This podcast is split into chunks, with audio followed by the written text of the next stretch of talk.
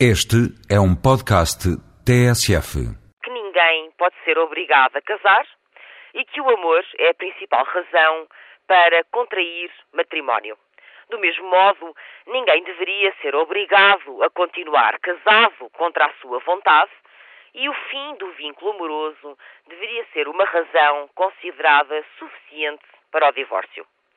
Este divórcio unilateral, que apenas reconhece o óbvio, nenhum casamento pode sobreviver contra a vontade de uma das partes, é uma medida civilizacional já aplicada, por exemplo, na Alemanha há mais de 30 anos, na Suécia há mais de 20 e na Noruega, França e Espanha mais recentemente. Pretender que, não havendo mútuo consentimento, só pode haver divórcio assacando culpas, responsabilizando o outro pelo desamor, acusando-o de violar deveres conjugais, ou ter ele próprio que violar esses deveres para forçar o divórcio, é inaceitável.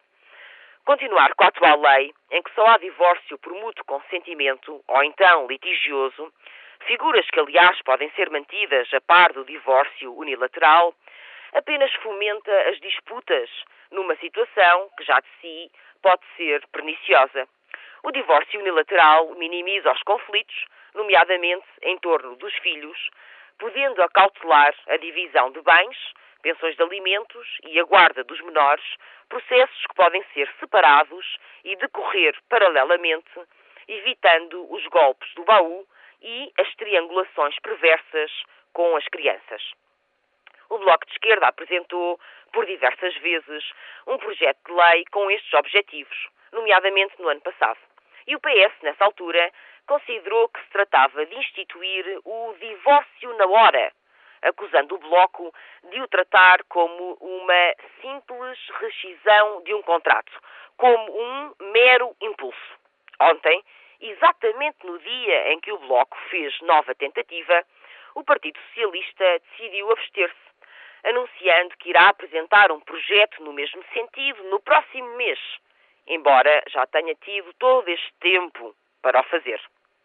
Primeiro, condenam. Depois, não aprovam. Por fim, copiam. Assim vão os socialistas.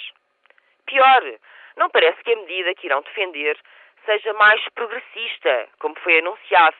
Isto porque o PS prevê três tipos de motivações: separação de facto, violência doméstica e violação dos direitos fundamentais.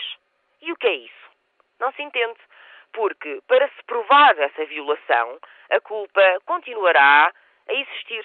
Ou seja, o cônjuge que pretende o divórcio terá que acusar e provar que o outro não cumpre os tais direitos fundamentais, tal como já acontece com a atual lei.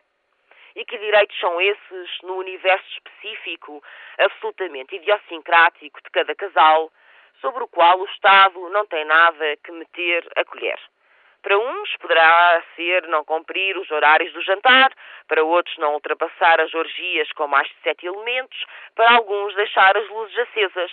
Logo, a prova destas violações poderá ser complexa, não garantindo o fim do calvário e o sofrimento de muitas pessoas, com divórcios que se prolongam durante anos, impedindo-as de refazerem as suas vidas materiais ou afetivas e arrastando os filhos nesses ásperos processos.